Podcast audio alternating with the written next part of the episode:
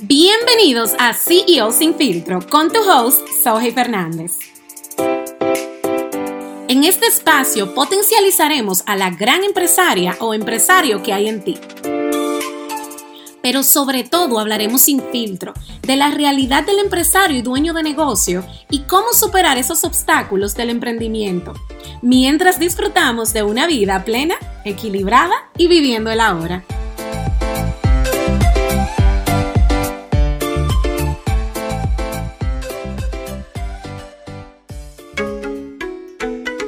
De hoy quiero traerte un regalo, el cual consiste de una serie de entrevistas a dueños de negocios que están impactando en sus industrias, la cual es bilingüe, o sea que me vas a escuchar hablando inglés. Es una serie de entrevistas que se hizo en colaboración con DNS Agency, nuestro patrocinador oficial, la agencia, ¿verdad? Las cuales se llama la campaña Las cosas buenas vienen en los pequeños negocios. Así que te la quiero dejar de regalo porque fue una campaña que le saqué todo el provecho cada una de estas personas que entrevisté traen tanto valor en sus industrias y es algo que quiero definitivamente compartir contigo. El día de hoy nos acompaña Kiana Áviles construyendo un imperio en sus negocios de la industria de la belleza.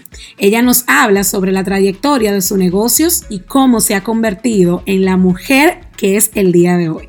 Para ver las entrevistas completas te invito a visitar DNS Agency Corp donde podrás verla en el IGTV y también puedes visitar mi canal de YouTube, Soje Fernández. También te voy a dejar los links aquí debajo para que puedas acceder inmediatamente. Así que espero que sea de tu agrado y le puedas sacar el máximo potencial. Así que hasta la próxima. I just want to say, Kiana, thank you so much for accepting this interview. And how you doing today? Talk to me. Thank you so much for having me, first of all. And today I am doing absolutely amazing. Thank God. Um, just another crazy busy day. well, it must be with someone that has so many different projects. So for me, it's, it's it's more than an honor to be interviewing today because we all want to learn more from you, where you coming from, and how all this business uh, that you created, they're all being successful. So we wanted to know more about your story and how Kiana is started with the first business. But prior to that, I wanted to get to know you a little bit more. So, where, do, where are you from? Okay, I'm uh, well. My parents, my grandparents, I'm Puerto Rican of Puerto Rican descent, and I was born and raised in Brooklyn. Oh, in Brooklyn. So I'm from Washington Heights, but no, I'm from Brooklyn, born and raised. Okay. so English always has been your first language, correct?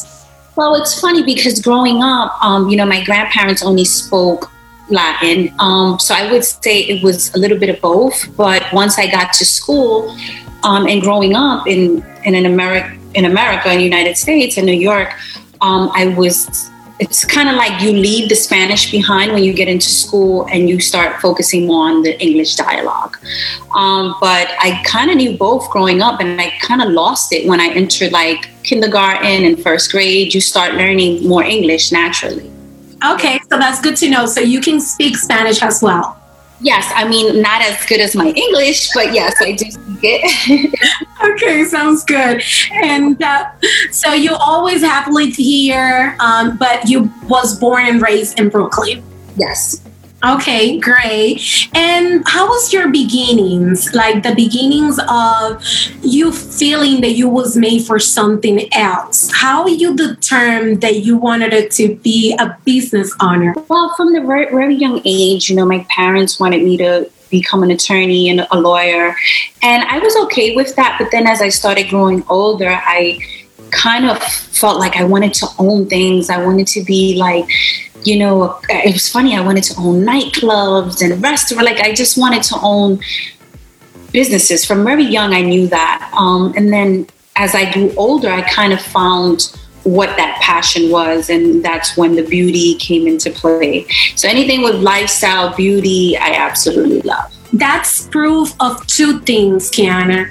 That in reality, when we are designed to do something, we don't necessarily need to get the approval of everyone because nowadays we always ask should I do it? What do you think? And then someone tell you one thing, another person tell you the other thing, but you let your guide and your desires, the heart, the desires that you had in your heart and your passion to drag to to actually take the course to your business. So that's that's impressive. Why? Because sometimes we get discouraged by hearing the opinion of others and the fact that you just listen to your opinion and what you thought that it was the best for you it is it is so good message that we can communicate to all the people that are hearing us right now so I believe everyone should change their dreams and you know never get discouraged. There's so many people have been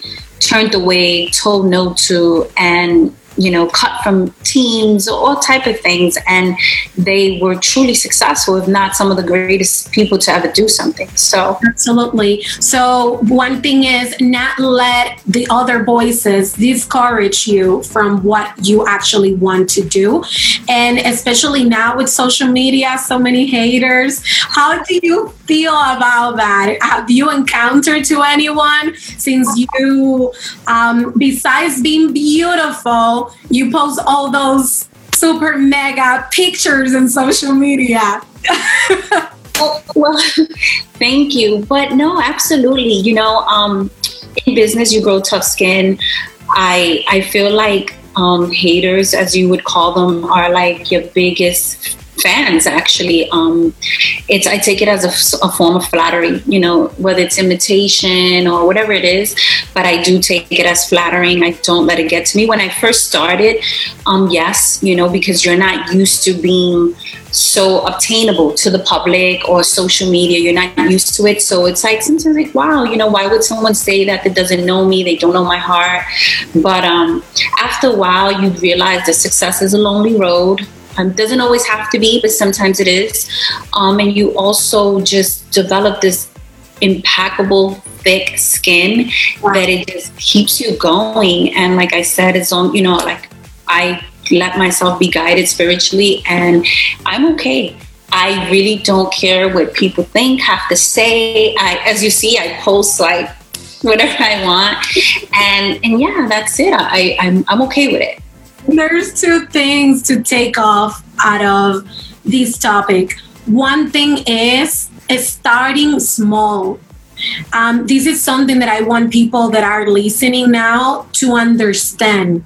Look how your mom, although you guys you guys had a profitable business already, she didn't go all the way and beyond. She said, you know what?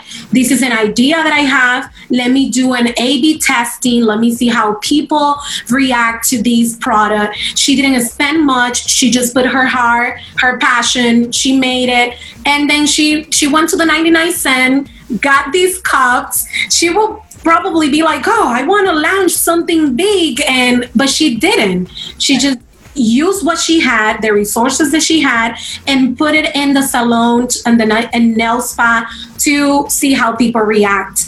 And then that small initiative become an, a big business and now a business that is supporting and helping others. So that's one thing that we need to take off out of this conversation. And the second thing is how you guys are using the blessings that you guys have to share it with others. And I think that's a big part of any business to grow. When you give back, when you really care about the community, when you really care about your clients, and it's when you see the magic coming right. Has converting has a sales. Uh, this is private and you guys doesn't disclose your much much. But how you guys been contributing into the community during uh, the COVID nineteen?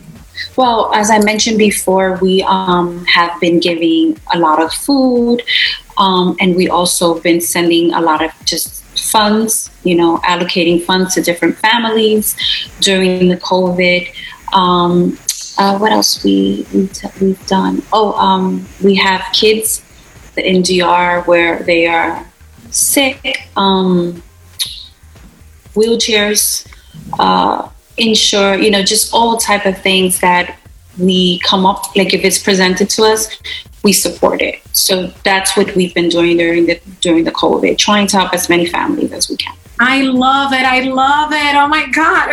I didn't know much about everything that you guys do in that area. And that's why I wanted to, to do this interview because we definitely want to know more about you and about your business. So can highlight certain things, but the reason why we choose not to is because we don't want people to think it's like we want it for attention. We wish we can to inspire others to possibly do the same thing or contribute. It can be five dollars, whatever it is, but you know, it's sometimes it's like a touchy subject, you know, where you don't want people to think like, oh, they're mentioning it because they want, absolutely, you know, but it's fine.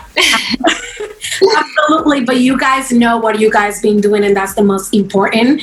And um, that's what it matters. Amen. That's good. So, how many years have Vida in uh, life? Five. Five years. Yes, because like I mentioned, it started small, and then it just kind of, I think maybe for two or three years, my mom just accepted PayPal, and then I was just like, once I started seeing the sales, I'm like, okay, you really have something here. And um, it's time to scale and do things differently. I did a website without her knowing about it. and, we did an e-commerce like mom i have an e-commerce for you yeah because you know like you know she's from a different era so i was you know i told her like um so we launched the website and that's when we really started seeing even more of a dramatic difference. And now we're still in the process. Every day is a scaling um, for Vida, for Nail Lounge, for all our businesses. And, you know, we plan to continue with God's blessings. Okay, good. So that means you guys right now have a location in Manhattan. You guys going to go to New Jersey now. And and where else are you planning to go? Miami. Okay, so can you please talk to us about where this new location is going to be at and why Miami and why now? so, well, this um, has been going on since before COVID these plans were before COVID. Um, the one in New Jersey is in Weehawken, New Jersey. It's right next to the ferry, and it's been going on before COVID. The construction and everything it was delayed due to everything that's going on. Um, Miami is just an amazing vibe. Um, it's a city where Latinos really dominate and I want to be there. I want to be a part of, you know, our culture. It's it's a beautiful thing to see, and yeah, it's under construction now, and I look forward to it being finished, I don't know, within the next two months. Yay! So, for people that are in Miami, you guys already know. it's located in Wynwood on 2nd Avenue, which is where Art Basel takes place. Um, and I will be living there part time. That is great. So, you're going to be back and forth New York to Miami. Yes. We definitely need to create a reality show on you because that's gonna be that's gonna be right. I, I get requests all the time and like turn them down all the time. Just recently, the Real Housewives of New York. I'm like, first of all, I'm not married yet, and no, I'm not. You're not interested in creating a reality show that people can actually be inspired about your work. I just don't want to do something that doesn't represent me in in in, in the right way. You know i want to do something and i know that a lot of times reality need a little bit of drama but um i'm i'm like past that. I really want to give guidance and help people not necessarily just be fighting on. How kiana help herself those days that she doesn't feel with the same motivation or that she feels tired or defeated. And you have like 20 phone calls. One is calling you from the lab the other is calling you from the nail spa the other is the accountant. So how you deal with all these phone calls and how you don't how you deal with the stress in general? Okay i pray she prays. One thing. First, I pray. I pray for guidance. I pray to, for my mind to remain strong. Um, and then, second of all, I a lot of times people think like I just love to travel. Oh, she's always on a plane. That is my regroup. I regroup. I um I love being by the beach. I love traveling to different places. They inspire me. Um, I look at what's around me and, and just kind of get ideas, continue to get inspired, and most of all, regroup. And um, when you regroup, it's like you take that moment for yourself, for your thoughts. Um, you kind of just everyone has to be on hold because these are the things that you need to do for yourself because if you're not okay not no business nothing's going to function i love what you just the message that you came in across right now about that if you're not okay none of your business can be okay nothing's going to be okay um, no businesses can function um, you can not leave any legacy behind you can't do anything if you are uh, if you are spiritually not okay and in tune with yourself and most of all healthy. Um, so this is the this is what I like to do. I don't know about everyone else, but I do love. At first, I pray, and then I do everything else. Good. So, where's your hobbies besides traveling and get to know new places? Um, I love shopping. I love like I've just like really started getting into working out. Um, I love anything like outdoor sports. I'm not like um not necessarily like you're not gonna see me playing with like uh, you know creatures and stuff, but I do like outdoor stuff. I love the beach. Um, what else? I love dining. I love food. I love dining. I hear you, and I and I'm actually hearing. Oh, my- I love to read. I love to read. I could read a book a night. Like if what, what have you been reading uh, lately? What, what are your recommendations for us right now? Oh, just because I want to get into developing this beginning steps of becoming a developer, like for real estate. So that's what I've been reading right now. But um, yeah, I I read everything. Like I just I love to read. I love to educate myself. I love the mind. Period. Um, I think that I studied my my major was finance and my minor was psychology. So I feel that um, and I feel that if we get a child at a young age and kind of because you know especially in our our culture I know you've heard it before. Oh, he's just crazy. Oh, you know, they overlook things that can actually be dealt with. And if dealt with at a young age, we won't maybe have the issues that they have as adults. Um, but I love the mind because I feel that we all have a story, we all come from somewhere. And I feel that this is how you understand someone. And, you know, how you able to come together, work together, and respect one another for who, who that person is. So another another question that I'm going to ask you, and we um, almost done, is what will be your commendation to the people that are right now are struggling due to the pandemic and their physical business are not that successful the same way that they were prior to the pandemic? What what you can say to those um, folks out there? So because everyone has different type of business i wish you know, I can speak to everyone um, directly because uh, a restaurant is different from a beauty salon, et cetera, et cetera. Um, but what I would try to focus on is how they can do things differently to adapt to what we're going through right now, come up with creative ideas, see how maybe they can cut back on cost or um, uh, like innovate. That when we need to innovate, when we are forced or when our back is against the wall, that's when we come up with the most greatest ideas. Innovate yourself, seek advice, seek different uh, suggestions. Don't be afraid to to ask for anything. I know I, I like suffer from that, but sometimes you you know a closed mouth doesn't get fed. So um, it's nice to to just you know hear other opinions because maybe having a conversation with someone would, would also guide you or lead to something else. But during this COVID, I would say think of ways to become innovative and adapt to the times we're living in now innovate is the word. That's great. And and how this time affect you and your business and how you overcome that uh, from the beginning of the pandemic? First of all, I, I strongly believe if you do not have an e commerce business or you're not doing anything online or things that can still function online, this is a clear like sign that you should be doing something because, um, for example, all the salons were closed, construction was shut down for about five months. Vida kept going. Wow. It kept soaring. Everyone was home ordering their hair products. We have to think, no one thought about this happening and what the effects would be. But now that we know, um, we have to think like, what is it that we can do online or something that's not going to affect our businesses like a brick and mortar like I have. Um, so, yes, my businesses were affected for five months. Thank God I was able to pay my rent and, you know, not have to worry. But there's businesses that were not able to do that.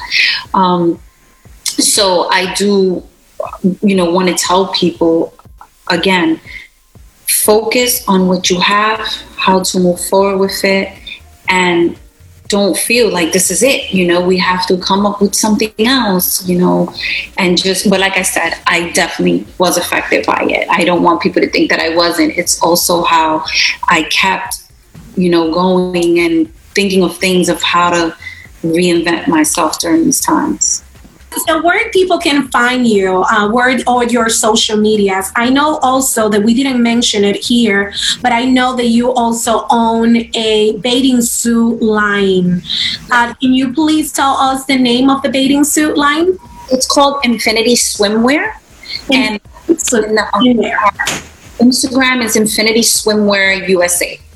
Okay, great. So we can order these bathing suit anywhere, or it's just in the in uh, in your website, correct? It has a website. Eh, okay, great. So, where we can find you, which other message you want to say just to say goodbye to our people? So, my Instagram is Kiana Aviles, which is Q I N A A V I L E S. And what I would love to say to everyone is please keep your faith. Um, everything is going to be okay. Um, you know, be positive and just strive for all your dreams. Don't ever let anyone tell you otherwise, and you shall succeed. I love it. Yes. thank you, thank you, thank you so much for this time. People, you guys know follow all her page. We're gonna post it on all our social medias and also in the newsletter and in this podcast. Kiana god bless you. Your business keep growing. And if you guys are excited to see her speech stay tuned because that's gonna go because we all want to hear more from you and also learn more from you. Especially since you just said it i really have to do it I compromise her, so she already knows that she needs to do it. Yeah. Si quieren conocer más sobre CEO Sin Filtro o compartir tus experiencias, síguenos en nuestras redes sociales. Me puedes encontrar como Sohey Fernández. Me despido, gracias por sintonizar y nos vemos en el próximo capítulo.